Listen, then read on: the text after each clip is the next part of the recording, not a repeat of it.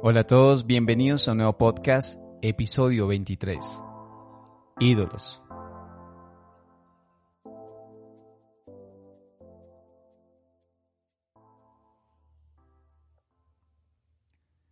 Bienvenidos una vez más después de un largo tiempo de ausencia a No es cuestión de palabras y claro que sí, seguimos con esta serie de Rompan Todo, como les habíamos mencionado.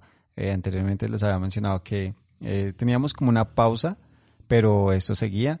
Y el día de hoy, pues, eh, vamos a continuar con estos temas. Eh, un tema muy interesante que son los ídolos. Y bueno, les quiero comentar así rápidamente porque de pronto estuve como este tiempo así, como sin estar activo en redes sociales y con el podcast. Pues me encontraba en un ayuno y realmente vi como la respuesta de muchas cosas y en serio que eh, los motivo a que tengan tiempos en donde se desconecten de, de, todas las redes, de, de, ciertas cosas, para otra vez reencontrarse con Dios y eso los va a llevar a, retomar fuerzas, a retomar eh, el llamado y muchas cosas más. Y bueno, eh, sin más preámbulos, pues vamos con este gran episodio que es Ídolos. recuerden que estamos con esta serie de Rompan Todo eh, más que una serie, es un movimiento y espero que puedas compartir este podcast y lo puedas llevar a otras personas también para que conozcamos de este tema que, es tan importante, que es eh, cómo a veces esos ídolos nos alejan un poco de lo que realmente necesitamos, que es la presencia del Señor. Bueno, y vamos, vamos con este podcast.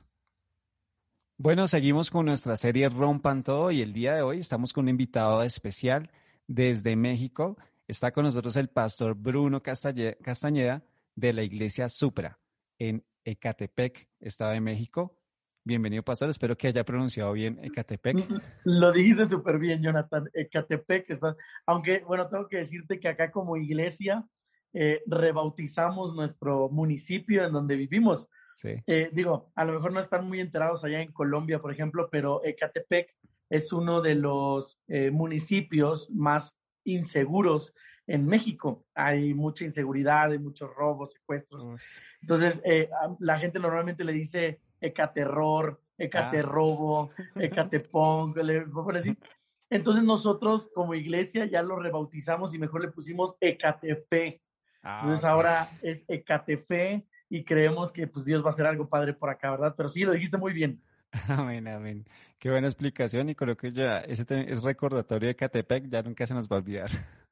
Sí, sí, sí, Ecatefe, ahí es donde estamos ahora. Bueno, pastor, pues eh, el día de hoy vamos a hablar sobre un tema pues muy importante que me parece que, pues bueno, en esta cuarentena, con todo lo que nos ha pasado en este 2020 y seguimos el 2021, y aquí también en Colombia parece que otra vez nos vamos a encerrar. Eh, pues realmente yo creo que las iglesias fue como una de las más afectadas también, una, ¿no? De tantas entidades y de tantas cosas que también fueron afectadas. Pero yo creo que eso nos lleva también a pensar en que, en que esto pasó por algo y nos hace reflexionar, ¿cierto?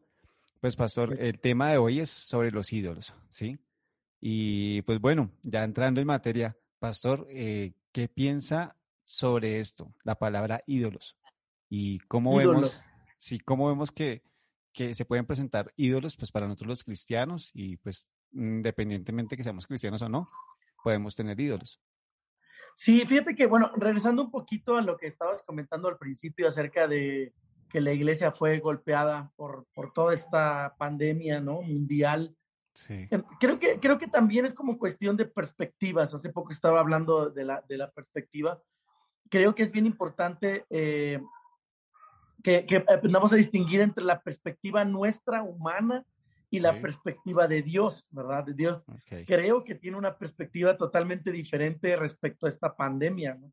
Y yo lo ejemplificaba como, como los pilotos de avión de los comerciales actuales, ¿no? Este, estos brothers eh, ya no ah, ya no se, ya no mueven el avión, no aterrizan, no despegan con su vista, sino lo hacen a través de los tableros que ellos tienen, ¿no? Los, todo lo que, la, montón de botones y pantallas que tienen ahí. lo hacen a través de eso. Entonces, creo que si nosotros podemos tener hoy la perspectiva de Dios acerca de la pandemia, podremos ver que fue una bendición, y suena fuerte, ¿verdad? Una bendición para las iglesias, creo, eh, todo esto de la pandemia, ¿no? Y hablando de, de ídolos, creo que sí es, tiene que ver mucho con esto, porque creo que cuando estábamos en, eh, antiguamente, ¿no? Que estábamos en la iglesia, que estábamos viendo, se presentaban unos ciertos, ciertos ídolos, ¿no? Dentro de la iglesia, nos dimos cuenta, muchas personas, que utilizábamos de ídolos también la congregación como tal. O sea, pero bueno, para empezar a definir, pues ídolo, yo creo que ídolo es algo que, que definitivamente roba el lugar que le pertenece a Dios. Eso es un ídolo. Un ídolo es algo que, que está, que usurpa el lugar de Dios, algo que, que, que estorba, que, que, hace, que te cega, ¿no?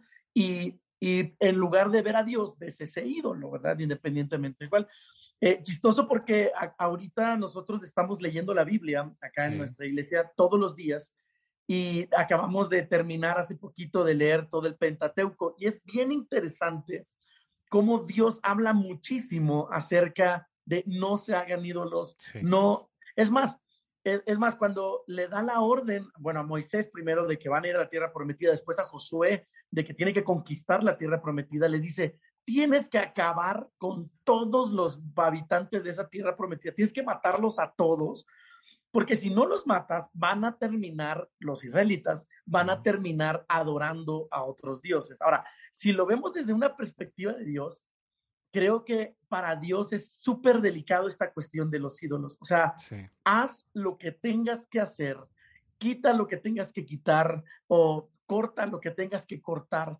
pero no te vayas a inmiscuir, no te vayas, no vayas a coquetear, ¿no? Con ningún ídolo, ¿verdad? Y creo que hoy estamos, eh, digo, en este podcast tal vez muchas personas que nos están escuchando son cristianos, ¿verdad? Y a lo mejor muchos dirán, ay, no, pastor, pero pues es que yo no tengo ídolos, porque yo adoro a Dios y Dios es Dios, ¿verdad?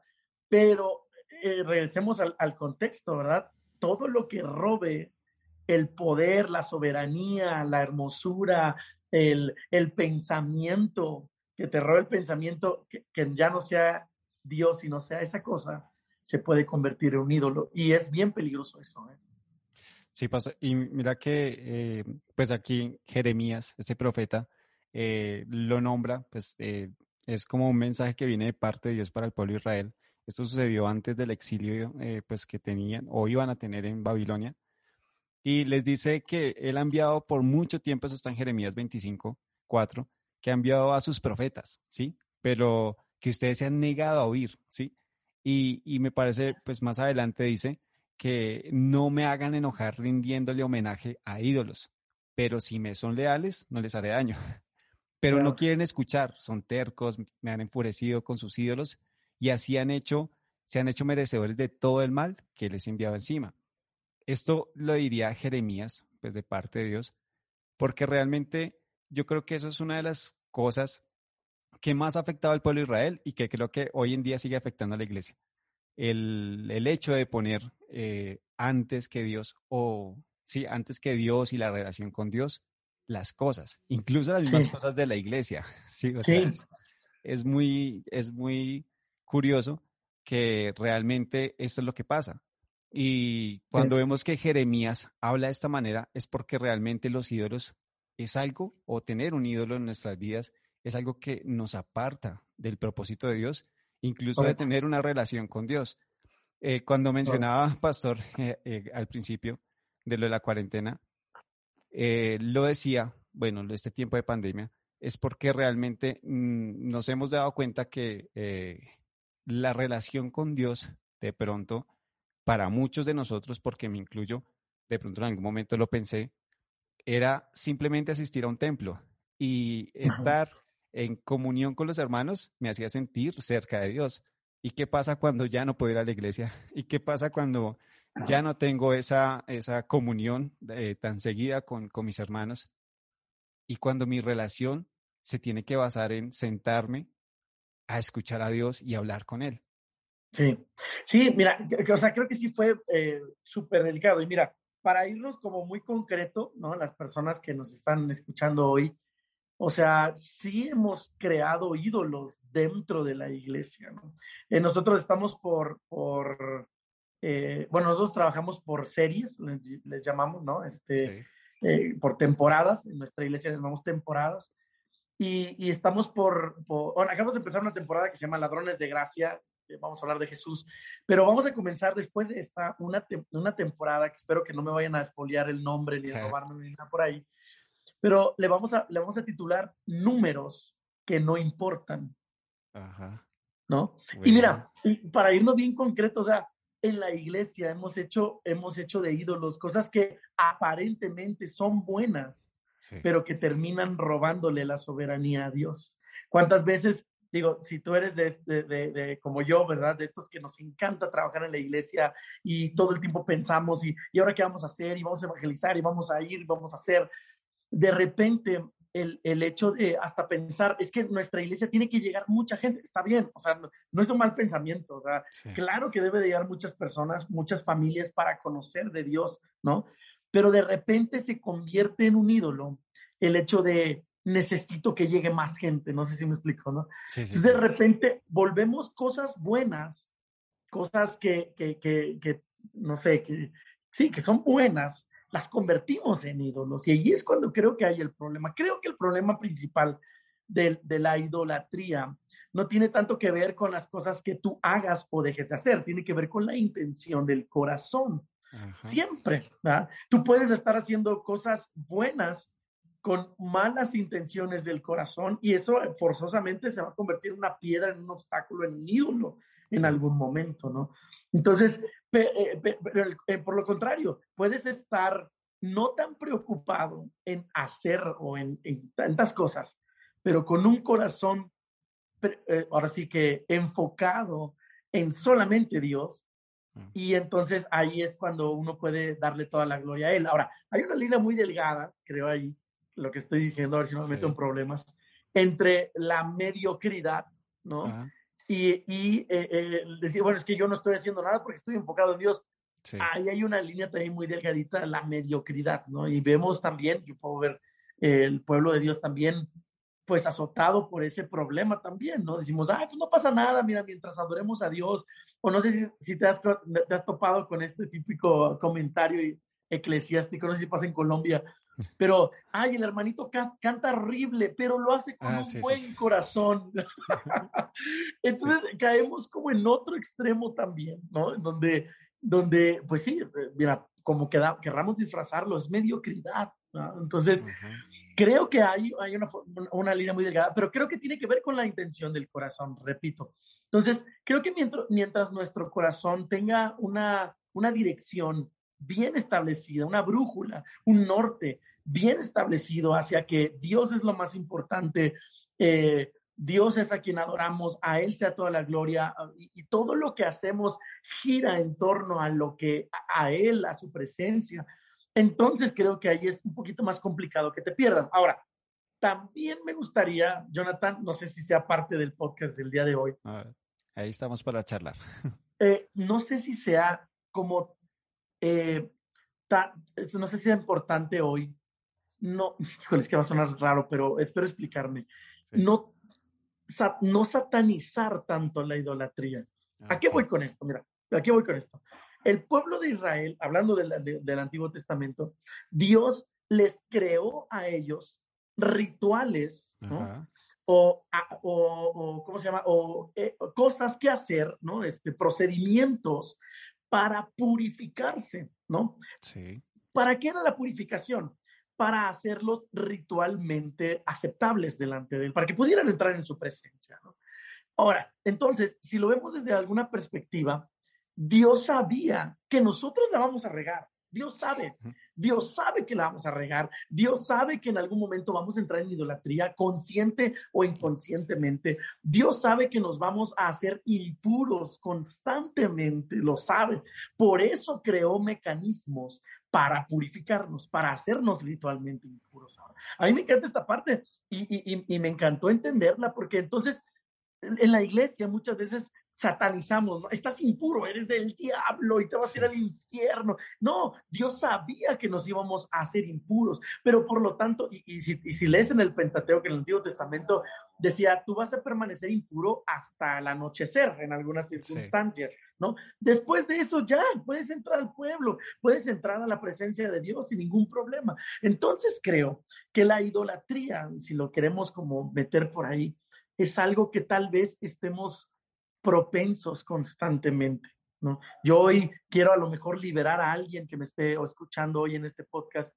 La idolatría, el pecado, es algo que va a estar constante, va a ser una constante en nuestras vidas. Pero por eso Dios crea mecanismos de purificación para que podamos acercarnos a Él. Digo, ¿y, qué más mecanismo de purificación que el sacrificio de Jesús, verdad? y, y, decimos, ¿sabes qué, Señor? Perdóname, me arrepiento, y hoy quiero entrar nuevamente en tu presencia, ¿verdad? Entonces, eh, creo que esta parte de, la idolatría sí es algo grave, obviamente, pero también creo que o sea, va a ser una constante en nuestras vidas. No sé tú qué creas de eso, este, Jonathan, que acabo de decir. Pues, pastor, eh, eh, ah, realmente esto lo iba a tocar más adelante, pero sí, o sea, es cuando, es como que entra la pregunta los ritos, o sea, los rituales que tenemos, eh, la religión como tal, eh, los templos, pueden llegar a ser ídolos? Y, la respuesta está aquí, o sea, es lo que decía el pastor. De pronto el Señor nos ha dado estas pautas o parámetros eh, escritos de cómo debíamos hacer, incluso los sacerdotes tenían que purificarse antes de entrar al templo, tantos días porque habían rituales de purificación porque efectivamente se contaminaban con una persona pues muerta, con X o Y cosa, precisamente porque el Señor sabía que estábamos propensos a caer en contaminación, en pecado, pero también en idolatría. Y esto, esto me lleva, porque yo estoy muy de acuerdo con lo, lo, que, lo que piensas, pastor, y me lleva a pensar en esto, o sea, cuando vemos que la idolatría eh, se basa en poner a alguien o algo en nuestro corazón en primer lugar, antes que Dios, eh, efectivamente eh, puede pasar que las iglesias se nos conviertan en un lugar en donde, sí, efectivamente. Haya mucha idolatría. Sí, más que eso, es que la iglesia sea un lugar en donde los rituales y cada cosa que hacemos es más importante que la presencia de Dios. Y, es, lo que, de pronto vemos. Y yo he llegado a la conclusión leyendo eh, Jeremías, que pues Jeremías es... Eh, Duro. Sí, y uno tras otro, idolatría no, idolatría no. Y entiendo que eh, él siempre habla del templo, incluso habla de que va a destruir el templo. Y cuando se destruye el templo, ese templo que había en Silo, sí que, es, como el primer lugar donde pues prácticamente como que adoraron, ahí fue donde se construyó el arca, bueno, donde edificaron el arca de, la alianza. Y efectivamente el Señor eh, en Jeremías 7:12 dice, vayan a mi santuario en Silo, el primer lugar que escogí para residir, y vean lo que hice con él, por la maldad de mi pueblo Israel. Y yo veo que este, este ataque a los templos está muy seguido ahí. Jeremías también lo habla, incluso Jesús, destruir el templo en tres días. Pero ahí es donde va. ¿Cómo estamos viendo las cosas? ¿Desde la espiritualidad o desde, lo, desde la idolatría? Porque realmente los, ellos entendieron que iban a destruir pues el templo como tal. Y Jesús está hablando de él mismo, que él iba a morir y al tercer día resucitaría. Entonces yo pienso que esto y la idolatría es cuando vemos mal las cosas de una manera humana y no entendemos que el Señor todo el tiempo, cuando les hablaba de idolatría, era vuélvasen al, realmente a la comunión con el templo y el templo son ustedes. Y a veces el Señor tiene que destruirnos de una u otra forma para quitar todos esos ídolos y que podamos entender qué es lo que realmente está como dañando este templo y está impidiendo que la presencia de Dios se pueda mover. Es, es algo así como lo, lo, lo, veo yo. No sé qué piensas, pastor. Sí, o sea, creo que por, eso es que se refería exclusivamente Jesús al templo, ¿verdad? O sea, creo que eh, en, en, esa crear eh, o sea, quitarle el lugar a, Dios de las cosas, ¿no? Recordemos a Jesús peleando eh, literalmente todo el tiempo, ¿no? Con esta idolatría dentro del templo. Si te das cuenta, Jesús no va a luchar contra los romanos que, y su idolatría no va a luchar contra los pueblos alrededor y la idolatría de todos, sino que le decía al, pueblo de Israel, ustedes han caído en idolatría, aunque de labios adoren a Dios, hay idolatría en su, en su, en su corazón. Al final, hoy yo creo que, que, que, todas las cosas que, nos, que están a nuestro alrededor y que nos pueden, nos pueden perturbar el corazón o nos pueden distraer el corazón, se puede convertir en, en, idolatría. ¿no? Hoy, hoy también decirles, también las bendiciones de Dios se pueden convertir en idolatría en un día. ¿no? Al final, eh, Jesús luchó tanto con la ley, que fue puesta por Dios. O sea, no crean que la, ley la, inventó el hombre y, o sea, esa ley la, hizo Dios. esa, esa, ley Dios la hizo para un tiempo determinado, para un momento determinado, para una cultura determinada. Pero el problema es cuando queremos, como tú dices, llevar algunos rituales, seguir haciéndolos al día de hoy y, eso va a terminar en idolatría, ¿no? Digo, hoy tenemos muchos ejemplos, ¿no? Eh, la música, ¿no? La música ha cambiado últimamente, pero hay personas, digo, yo me topo con personas en la iglesia, ¿no? Pastores, que, ¿por qué no cantan las viejitas? Esas eran las que me tocaban el corazón y todo. Y yo sí, en algunas ocasiones, digo, de una manera sabia, ¿verdad? Pero le he dicho, a ver, eh, eh, el que toquemos música viejita es para satisfacer las necesidades del pueblo pues para satisfacer tus necesidades. Allá hay una, hay una brecha bastante interesante, ¿no? Hoy no, pastor, es que antes hacíamos así las cosas. O, pastor, ¿por qué usted ahora ya no, ya no viste de traje y corbata? Es que era tan bonito antes, ¿verdad? ¿No? Y ahora, digo, no, van a ver en el, en el podcast, pero por ejemplo, yo uso el pelo, el pelo de color azul, ¿no? Este, y, porque, porque, me gusta, punto, ¿verdad? No por alguna cosa en específica.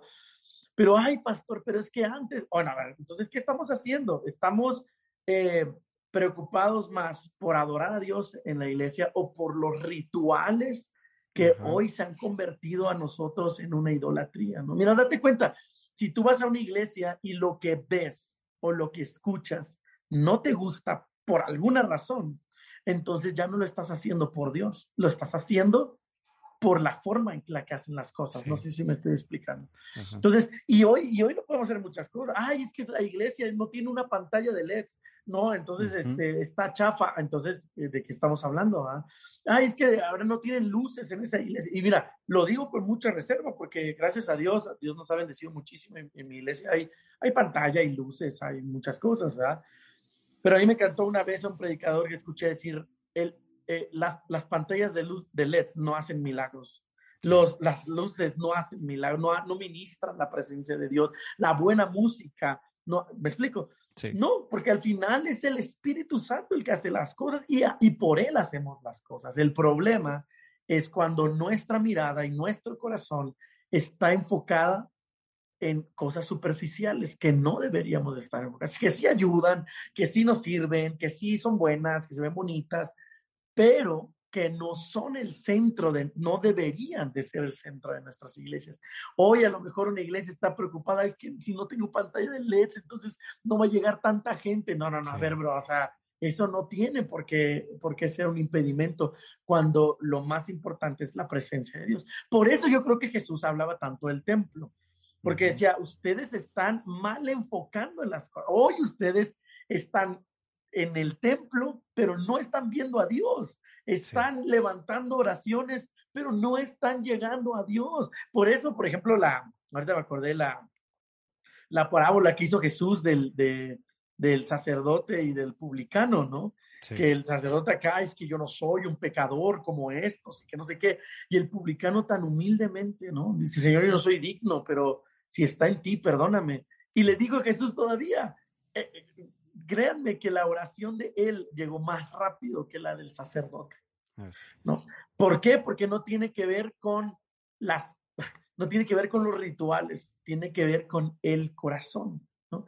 Y es más, aquí me gustaría también saltarme una cosa también interesante. Eh, aún el mismo cristianismo podría ser idolatría, ¿me explico? Y alguien que no es cristiano, que no existe una iglesia, que no podría estar acercándose más a Dios que tal vez nosotros que tenemos la etiqueta de cristianos. Oh, sí. Y realmente, pastor, esto mm, tenía una parte aquí del podcast que habla como de esto. Cuando hubo un enfrentamiento del pueblo de Israel contra los filisteos en tiempos de, de Elí, ¿sí? Cuando sus hijos servían en el templo, pero servían de una manera, pues ya sabemos cómo. Correcta. Incorrecta y estaban haciendo todo delante de los ojos, pues, de Dios mal. Y la solución del pueblo y de los ancianos fue, lleven el arca del pacto a la guerra, llévenla al lugar donde están eh, peleando y efectivamente el Señor va a estar con nosotros y nos dará la victoria. Pues ellos fueron, la llevaron y los filisteos se asustaron. Dijeron, mm. oh, aquí ya llegó esta misma arma, la utilizaron ya en ocasiones pasadas y vencieron. Por el contrario, vamos a estar más concentrados y vamos a dar lo mejor de nosotros y ganaron los filisteos. Entonces es como cuando queremos utilizar las, los rituales o las cosas que el Señor nos ha dado como una especie de, una manera supersticiosa, si es que así se dice.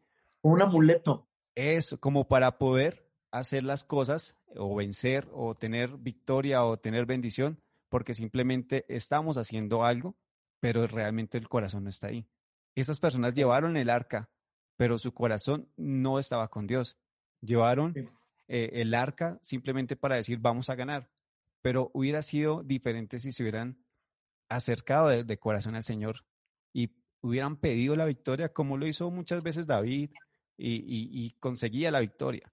Entonces yo pienso que también, como el pastor dice, o sea, el cristianismo también puede llevarnos a hacer ciertas cosas que esperamos que el Señor tiene que responder, que el Señor tiene que darnos la victoria, porque oramos, porque asistimos a una iglesia, porque hacemos un ayuno, cuando efectivamente nuestro corazón no está con Él, sino es el ritual y creemos que por rituales vamos a ser salvos o por rituales vamos a conseguir la victoria o la bendición. Sí, fíjate que ahorita, me, de hecho hoy acabo de, de, leer la, completo el, la historia de Sansón y no me había dado cuenta de algo bien interesante. Cuando está con la famosa Dalila, la engaña como tres veces, que le dice, no, es que si me, si me atan con siete cuerdas de no sé qué rayos, así las voy a romper y, este, digo, me, van, me va a quitar toda la fuerza y no pasa y no pasa. Y luego en, uno de los ejemplos o en uno de los engaños que quiere darle este de, Sansón, le dice, si amarras mis siete trenzas, las amarras a un telar y lo pones al piso, voy a perder mi fuerza. Y no pasó, ¿no? Y dice todavía que cuando ya se hartó y dice que se quería morir y que le dijo, mira, si cortas mi pelo, entonces eh, ahí es cuando ya no voy a tener, ya no voy a tener fuerza. Cuando vienen los filisteos, dice que él se levanta eh, creyendo que Dios estaba todavía con él, pero ahí sí ya no estuvo. Ahora, la pregunta aquí que, que tiene ataña a lo de hoy es, ¿realmente la fuerza de Sansón radicaba en su cabello? Sí. No. Y, y, la respuesta es no, o sea, no, no, no, o sea, la fuerza de Sansón radicaba es en que el Espíritu de Dios estaba en él porque en muchas ocasiones dice que el Espíritu vino violentamente y mató mil, miles, y el Espíritu de Dios vino y hizo, y el Espíritu de Dios vino y deshizo. Entonces, el, a, eso voy con lo de la idolatría. A veces nosotros pensamos que es a través de ciertas cosas, que es a través de nuestro cabello. Pero no era eso. El problema de Sansón era que su corazón ya se había apartado de Dios desde hace mucho tiempo ya atrás. Sí ya había, ya había terminado con prostitutas, ya había matado a quién sabe cuánta gente por venganza, ya había hecho muchas cosas terribles delante de Dios. Pero la, la, la cuestión no era en su cabello, era en su corazón. Perdió el corazón con Dios, perdió la fuerza. Y creo que hoy como cristianos tenemos un, una, un gran compromiso delante de Dios, porque tal vez hoy creemos que, ay, es que la pandemia fue nuestro corte de pelo para todas las iglesias y todo. No, no, es que no, no radica en que si la gente va, mira, yo sí me lo pregunté muchas veces también dentro de la pandemia, Señor, cuando regresemos de esta pandemia, ¿habrá iglesia todavía? O sea, todavía se podrán pagar los gastos, todavía podremos rentar el lugar en donde estamos. o sea, cuando Dios me dio un zape ahí total, me dijo, bro, es que no depende de, de, de, las circunstancias, depende de mí, depende de la necesidad que yo que yo pongo en las personas, ¿me explico? O sea, la gente va a llegar a la iglesia porque Dios pone el anhelo en el corazón, no por las muchas estrategias que hagamos nosotros, no porque tengas un super auditorio, no porque hagas muchas cosas. Las personas llegan a la iglesia porque Dios las lleva a la iglesia. Y todavía más, las, las personas ofrendan en una iglesia no por tu bonito speech de ofrendas, las personas ofrendan porque Dios pone esa necesidad en el corazón de las personas. ¿Sí me explico? Entonces nosotros pensamos que es por nuestro cabello y, no, y es que pon la canción tal pon, para que la gente sea tocada, que no tiene nada que ver. Tiene que ver con nuestro corazón. ¿verdad? Entonces ahí eh, igual podemos estar cayendo en idolatría en ciertas actividades, en ciertas creencias que tú y yo tenemos, pero que Dios dice no es por ahí, es por otro lado, ¿no? Sí, incluso cuando también llevaban eh, eh, sacrificios y la misma palabra dice, yo no quiero sacrificios, yo quiero es de verdad que su corazón se vuelva a mí. Y, yo creo que esto, en esto radica mucho, eh, en parte, la solución a la idolatría. Y es entender que Jesús lo diría cuando hablaba con, con unos, unos, creo que eran fariseos, y hablaba acerca de una, como una parábola, ¿sí? Esta de que la piedra angular, ¿cierto? Y la piedra angular la rechazaron los constructores y ella llegaría a ser la principal. Y muchas veces eh, este hablas que eh, hay una viña, ¿cierto? Una viña que, que se las da a unas personas. Permítame, pastor, yo leo acá porque no me acuerdo bien, pero dice aquí que él plantó una viña, la acercó, construyó una torre de vigilancia y la arrendó a varios labradores. Según el contrato, esos habrían de compartir eh, con el dueño el producto de la viña. Y el dueño se fue a otra región, cuando se acercó el tiempo de la cosecha, envió a unos empleados suyos a recoger lo que correspondía, pero los labradores lo atacaron, a uno lo golpearon, al otro lo mataron y a otro lo apedrearon. Mm. Lo que pasaría con los profetas cuando el Señor envió a los profetas a hablar al pueblo de Israel. Entonces el dueño envió a un grupo mayor de hombres a cobrar, pero estos corrieron con la misma suerte. Por último, envió a su hijo con la esperanza que respetaran por ser quien era. Pero cuando los labradores vieron que se acercaba al hijo, dijeron, este es nada menos que el heredero, matémoslo. Y así nos quedaremos con la herencia. Esto habla, pues, pastor, yo cuando lo leía, yo como que me preguntaba, yo decía, Señor, ¿qué quiere decir esto? Eh, el Señor Jesús hablaba todo el tiempo parábolas y todo el tiempo con sus parábolas nos quería enseñar algo. También a veces era como muy confuso entender y él incluso tenía que explicárselas a sus discípulos cuando no lo entendían. Pero yo entiendo que eh, esto que el Señor nos da, de pronto puede ser una iglesia, ¿sí? Eh, y la da el cuidado. Y después el Señor viene a, decir, bueno, ¿y qué tienes para mí? ¿Sí? ¿Qué tienes de lo que yo te di? ¿Qué tienes de esa iglesia que te di? ¿Qué tienes de esas personas a las que les predicas eh, para mí? Y Él envía a su Hijo. Y muchas veces, no estoy diciendo que pase en todas las iglesias, pero yo me quiero centrar más que todo en las vidas, en las personas. Cada uno de nosotros somos templo del Espíritu Santo. ¿Qué pasa con esto que el Señor nos dio? Si el Señor viniera a buscarnos, ¿sí? a nosotros lo rechazaríamos, ¿sí? Si el Señor viniera a buscar dentro de nuestro templo, ¿estaría Jesús acá o no lo dejaríamos entrar? Entonces, yo pienso que eh, el, el punto medular de todo esto es que la piedra angular se rechaza y es que es Jesús. Cuando entendemos que Jesús es la solución a la idolatría, es cuando aprendemos a vivir de acuerdo a como Él nos enseñó. Ya no vimos según tradiciones, Jesús sanaba en Shabbat, o sea, Jesús iba en contra de muchas tradiciones, pero las respetaba, que eso es importante. Entonces, lo que decía el pastor, los rituales son algo que el Señor ha dejado, la palabra nos ha, enseñado a que esto nos va a acercar a Dios y esto también nos va a limpiar para poder ser aptos delante de la presencia de Dios. Pero el mayor sacrificio ya se hizo en la cruz y es la piedra angular, lo que de pronto muchas veces queremos alcanzar sacrificándonos. Bueno, aquí en Colombia es muy común que hay una montaña grandísima que se llama Monserrate y las personas suben eh, sacrificando y golpeando su propio cuerpo, de alguna manera así decirlo, subiendo de rodillas, con piedras en los zapatos, y ellos creen que este tipo de actos van a hacer que eh, la presencia de Dios se mueva en sus vidas y puedan tener la respuesta. Cuando realmente lo único que tenemos que decir es, acepto la piedra angular. El sacrificio ya se hizo y no necesito hacer más sacrificios. No sé qué piensa el pastor cuando de pronto no entendemos esto y estamos todo el tiempo procurando agradar a Dios cuando simplemente ya le agradamos tal y como somos, incluso con errores y defectos.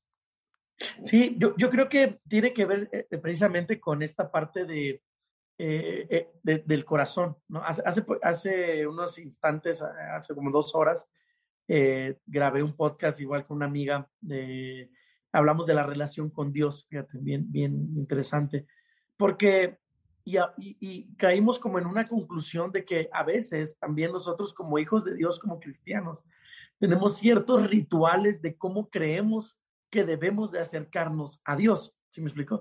Ay, es que tengo que encerrarme en mi cuarto y poner la canción de Dame de beber de Marco Barrientos, porque si no pongo esa, eh, entonces no está la presencia de Dios en mi vida.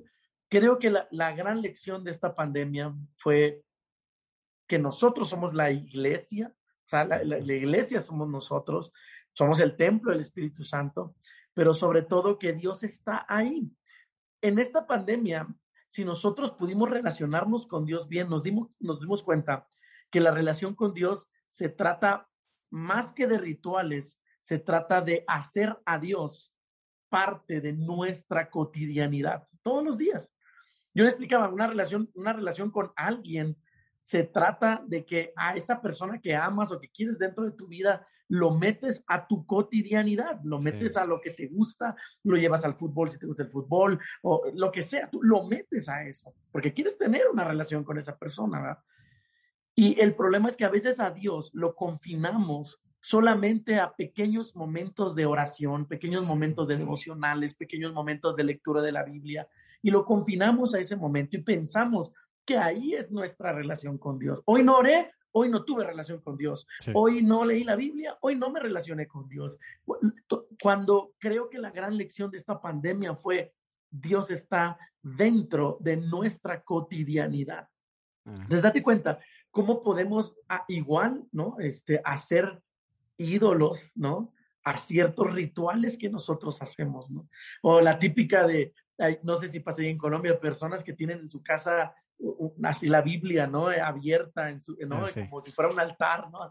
no, no, este, ah, de hecho, a mí me pasó hace poquito, eh, platiqué con un hermano de la iglesia ya grande, ¿no? Un hermano eh, que te gusta, unos 70 años por ahí, un poquito más.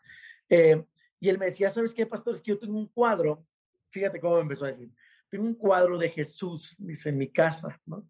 A mí me gusta, ¿no? Y, y, y, y me gusta y cuando lo veo, pues me inspira y me, y, me acuerdo de Jesús y me, me, me, inspira a orar, ¿no? Y todo. Y, se está, y, me, y me preguntó una primera vez, ¿y está mal que yo lo tenga? Y dije, pues no, o sea, si es un cuadro que te inspira a buscar a Jesús y todo está muy bien. Indagando un poquito dentro de la plática, me empezó a decir, no, es que sabes que a veces me arrodillo, ¿no? delante ah. del cuadro, ¿no? Y yo así empecé a ponerme así como, ¿y qué más, bro? No, no, y ahí, ahí delante del cuadro, del cuadro es donde yo oro, ¿no? Y toda la cosa. Y yo así de, ah. ¿sabes qué, bro? Creo que sí ya tenemos un pequeño problema acá. Porque estás volviendo del cuadro tu motivación para orar, para acercarte con Dios. Y, y entonces estamos volviendo de un cuadro un ídolo, ¿no? Sí. Yo te aconsejo que mejor quitemos ese cuadro de tu casa ¿no? Y relacionate con Dios como tú eres. O sea, mira, porque, porque también esa es otra parte. O sea, tú puedes estar en tu casa cocinándole a tu familia y puedes estar relacionándote con Dios. Tú puedes estar en el baño bañándote, ¿no? Y pensando en Dios y relacionándote también con Él. ¿Sí me explico? Entonces, yo creo que ahí se refería también Jesús con ciertas cosas, ¿no? Es que ustedes están esperando hacer ciertas cosas para que Dios les conteste o para relacionarse con Dios. Cuando dice, yo voy a destruir el templo, voy a destruir todos los conceptos que ustedes tienen para hacerles entender que la única forma o la única fórmula que existe para acercarse a Dios es que no hay fórmula. Es que tú te puedes acercar con Dios libremente como tú eres, para precisamente para no caer en una idolatría, ¿no? Porque hasta mira, algunos hasta te hablan así muy normal, como tú y yo estamos hablando y todo, y tú les dices, oye, bro, vamos a orar. Sí, vamos a orar. Uh, sepiterno, Señor, úsala. Hasta cambian la voz, bro, ¿no? Así como de, ¿qué onda? ¿Qué pasó? ¿Es, otra persona o qué, no? Y, y es que utilizamos esos pequeños ídolos, esas pequeñas rituales, en, aún en nuestra vida. Si yo no hablo en este tono grueso, entonces Dios no me escucha. No, no, no, bro. O sea, tú háblale así. Fíjate, hace, ah, perdón que me, que me, extienda. Eh, yo eh, hace poco eh, también, bueno, hace algunos años, hicimos algunos encuentros o algunos retiros espirituales y, este, y llevamos a unos chicos, no sé si allá en Colombia conozcan la, la colonia Tepito, allá en Colombia. Mm. Tepito es una colonia muy famosa a todo nivel nacional, porque es pues donde están todos los vándalos, donde hay droga, donde hay muchas cosas. Es lo peor de México, Tepito, ¿no? Entonces trajimos a unos chavos de allá. Imagínate cómo son esos chavos de barrio, ¿no? O sea, de, o sea entonces a uno me acuerdo que le dije, oye, pero ¿por qué no horas para comenzar un grupo, pequeño grupo ahí que tenemos? Y empezaba el chavo, no, pues chale Dios, y pues la neta, Dios, pues yo te amo, y que no sé qué, en ese tonito, ¿no? Así de, sí, sí. Y, hasta se le salieron dos, tres groserías, ¿no? Dentro de su oración, o sea, es que tú eres bien chi, o sea, ¿no? Sí, sí, sí. Este, groserías, ¿no? Y, y, yo recuerdo a gente así, con la cara, ¿no? Este, casi, casi se rasgan las vestiduras, ¿no? Así de, ¿qué le pasa a este brother? ¿Por qué ora así? Y, y, y yo recuerdo en ese momento que les dije, no, tranquilos, o sea, él es así, o sea, sí se le salieron unas majaderías y todo, y hay que ver, ¿no? Este, cómo arreglar eso, pero, pero, bro, yo estoy seguro que Dios lo escuchó. Estoy seguro. Estoy seguro que Dios eh, se acercó con él, ¿no? A muchos les asustó, pero Dios le encantó. ¿Por qué? Porque creo que la mejor forma, y creo que va ahí lo que tú también estabas diciendo, que trataba de decirnos Jesús, de la piedra angular, es la, la mejor forma de nosotros poder entrar en la presencia de Dios sin idolatría, sin rituales, es siendo nosotros mismos como somos, con la naturaleza que Dios nos dio, ¿verdad? Entonces, eh, y, y, sí, aceptar que Jesús es, es todo y, no necesitamos nada más. Nosotros acá en la iglesia tenemos una, una frase que nos rige. De hecho, yo me lo puse en unos parches, en, en una chamarra y toda la cosa. Y, y, me lo puse en grande y, y dice, después de Dios, lo más importante son las personas, ¿no? Entonces, eh, después de Dios, para nosotros lo primero es Dios y después son las personas, pero las personas nos acercan más a Dios. Entonces, creo que hay que buscar mecanismos, no todos, ¿verdad? Este, como hijos de Dios, mecanismos que, que no nos que nos impidan caer en idolatría en cualquier área, en cualquier parte. ¿no? Entonces, si trabajamos en eso, creo que podríamos ser menos propensos a caer en idolatría, ¿no? ¿Cómo ves? Sí, pastor. Y incluso, bueno, yo antes de iniciar este podcast, pues siempre uno ora para pedirle eh, la, la guía al Señor y Señor Espíritu Santo, ven y ayúdame en esto, que no sea yo, que sean tus palabras, porque yo humanamente pues voy a cometer errores, voy a decir cosas que no son. Y orando, caía en cuenta de que muchas veces también creemos que estas oraciones de Señor, ven, Espíritu Santo, ven, eh, son para momentos específicos. Y, y, en ese momento como que el Señor me, me, hacía caer en cuenta, el Espíritu Santo me decía, solamente me necesitas ahora, ahora para este podcast. Y caía en cuenta y yo le decía, no, Señor, está conmigo todos los días, cada hora, cada minuto, cada segundo, porque realmente sin ti no puedo hacer nada. Y no es solamente para un podcast, no es solamente para, para vivir o solamente para casarme o para conseguir la pareja de mi vida o el trabajo de mis sueños, sino que realmente te necesito en todo. Y yo creo que ahí, ahí se basa realmente cuando empezamos a tener relación, como dice el, el pastor Bruno, como nos dices, siento que la relación eh, nos quita todo, toda idolatría, porque eh, cuando yo me comunico con mi esposa, es como, como el, el, muchacho oraba con Dios, ¿sí? o sea, realmente, o sea, yo con mi esposa no, oh, excelentísima esposa, no, amada mía, eh, mi costilla, sí, no, yo, yo me refiero a ella como, hola amor, y ese amor comprende muchas cosas y entiendo que la relación que tengo con ella es la que hace que cada día eh, nos enamoremos más, pero más que eso, cada día voy a empezar a conocerla un poco más. Y de igual manera, cuando tenemos relación con Dios, ya no hay rituales, ya no hay eh, formas de actuar o que tenemos o que debemos decir, porque ya realmente tenemos relación y ya podemos comunicarnos abiertamente y no hay idolatría que nos impida estar delante de Él. Pienso yo de, esta manera, porque esto fue lo que me pasó específicamente antes de iniciar este podcast y dije, Señor, perdóname porque he caído en idolatría otra vez. he orado por, por buscarte por un momento cuando te necesito todos los días de mi vida, en cada segundo de, de mi existencia. Sí, creo que esa es, una buena brújula, ¿no? Nuestra vida, una buena dirección. Si nosotros podemos tener una relación genuina, no fingida, ¿no? Una relación genuina con Dios, con las personas que me rodean, y trato de ser lo más genuino posible en donde sea. Entonces, eres menos propenso, yo sí siento, a, caer en esa, en esa idolatría. O sea, pensemos en la, hablando de relación con Dios o hablando de la iglesia como tal, pensemos en un futuro, o sea, si nosotros nuestra brújula es agradar a Él y, ser genuinos y estar con Él, pues no va a haber ritual que nos puedan desviar el día de mañana, no va a haber ritual que nos diga es que las cosas se tienen que hacer así, ¿por qué? Si las cosas no se tienen que hacer de alguna forma, es como lo que hoy tú sientas, ¿no? Para que puedas relacionarte con Dios, ¿no? Pero sí, yo creo que, que, la, relación es un buen antídoto para la, idolatría.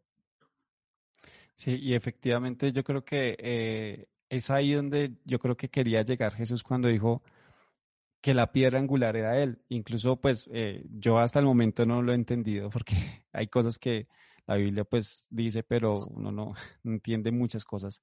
No dimensiona, claro. Pero dice que, eh, que los que se estrellan, bueno, eh, literal lo voy a leer, dice que con esto quiero decirles a ustedes que Dios les va a quitar el reino de los cielos y se los dará a gentes que den los frutos que espera. El que tropiece con la roca de la verdad se hará pedazos. Y al que y al que la piedra le caiga encima, quedará pulverizada.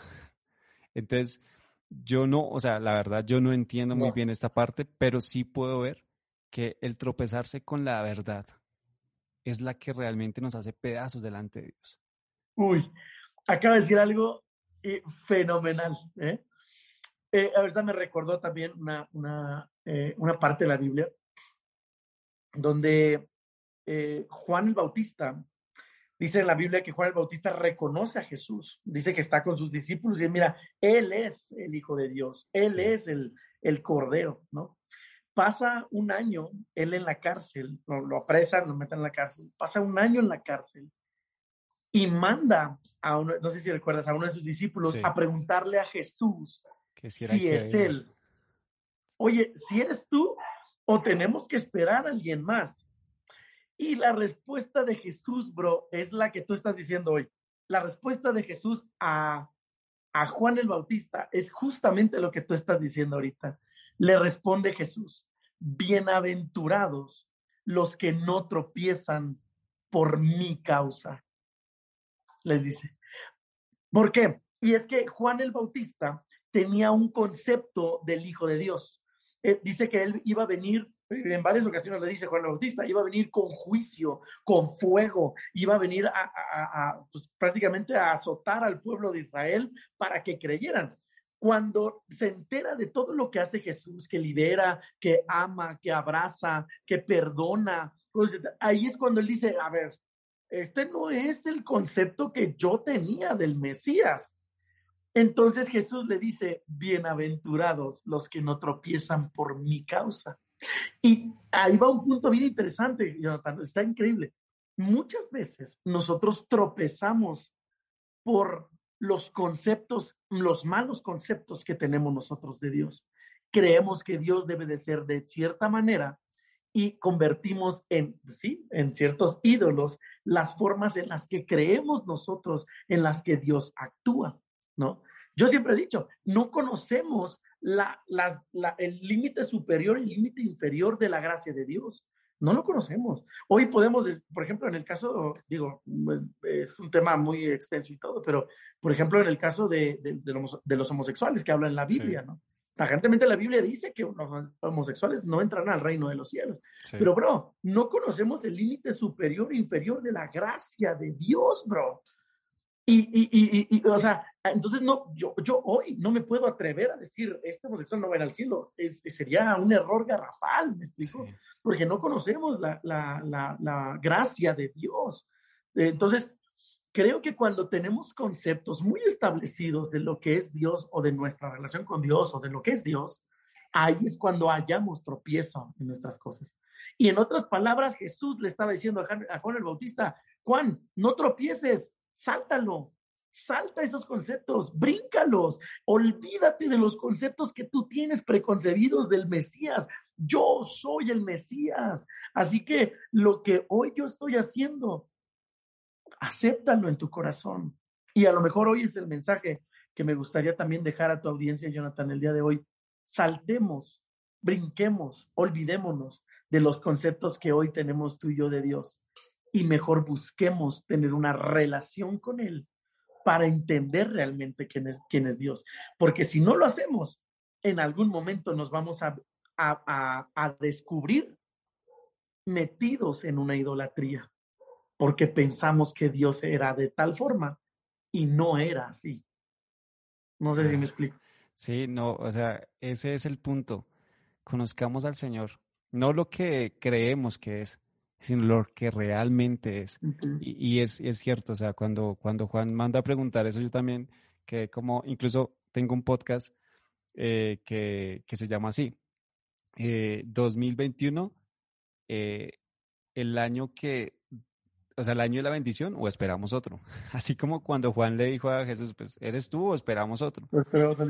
Y realmente lo que Jesús le responde es, es que si esperas ver algo diferente a lo que yo estoy haciendo, entonces no sé qué esperas. Ya están ocurriendo los milagros, ya se están sanando los enfermos, ya está, sí, o sea, ya está sucediendo lo que tenía que suceder. Y yo creo que muchas veces nos preocupamos más por esperar algo que para nosotros es la presencia de Dios y no estamos disfrutando, que estamos todo el tiempo en la presencia de Él, porque ya está sucediendo, aquí está, en cada momento, en cada respirar, ahí está Dios, porque Él precisamente no es un concepto, Él es más que un concepto, es una verdad. Por eso es que habla ahí de la verdad, la roca de la verdad. Y la verdad es que Él es, Él está por encima de cualquier ritual, Él está por encima de cualquier pensamiento. Él está por encima de cualquier cosa que creamos que es Dios, porque realmente Dios es todo. Y cuando sabemos... Fíjate que tú acabas de decir una palabra bien interesante, disfrutar la presencia de Dios. Creo que la idolatría te impide disfrutar de la presencia de Dios. Es una de las consecuencias de la idolatría. Por eso hoy a lo mejor es un buen momento con, con este podcast, Jonathan, de hacer como una pausa en nuestra vida, ¿verdad? También ¿estoy disfrutando la presencia de Dios? Porque si no lo estás disfrutando, si hay algo que te está impidiendo, si hay algo, ojo, porque ahí entonces hay un poquito rojo porque tal vez estás haciendo algo mal si no estás disfrutando la presencia de Dios, ¿no? Al final Jesús, yo creo que ese es el, ese es el principal motivo del por qué Dios no quiere que entremos en idolatría. No porque lo vayamos a ofender, no porque lo vayamos a, eh, porque hagamos el mal. Tal vez el principal motivo de, de, su preocupación de no entrar en idolatría es, es que si entras ahí, no me vas a disfrutar, chavo. No, no me vas a, o sea, no me, no, me vas a, a, a, ver en plenitud, no me vas a disfrutar. Y eso creo que esa es la palabra. Entonces, más que la idolatría, verlo como, como un acto malo, como un acto de maldición, que lo es, creo que es un acto de, de limitación para disfrutar la presencia de Dios. ¿Cómo ves? Se me ocurrió ahorita, me llegó el fax del cielo ahorita. Ah, y te cayó el 20, creo que, así dicen, ¿no? Ajá, me cayó el 20.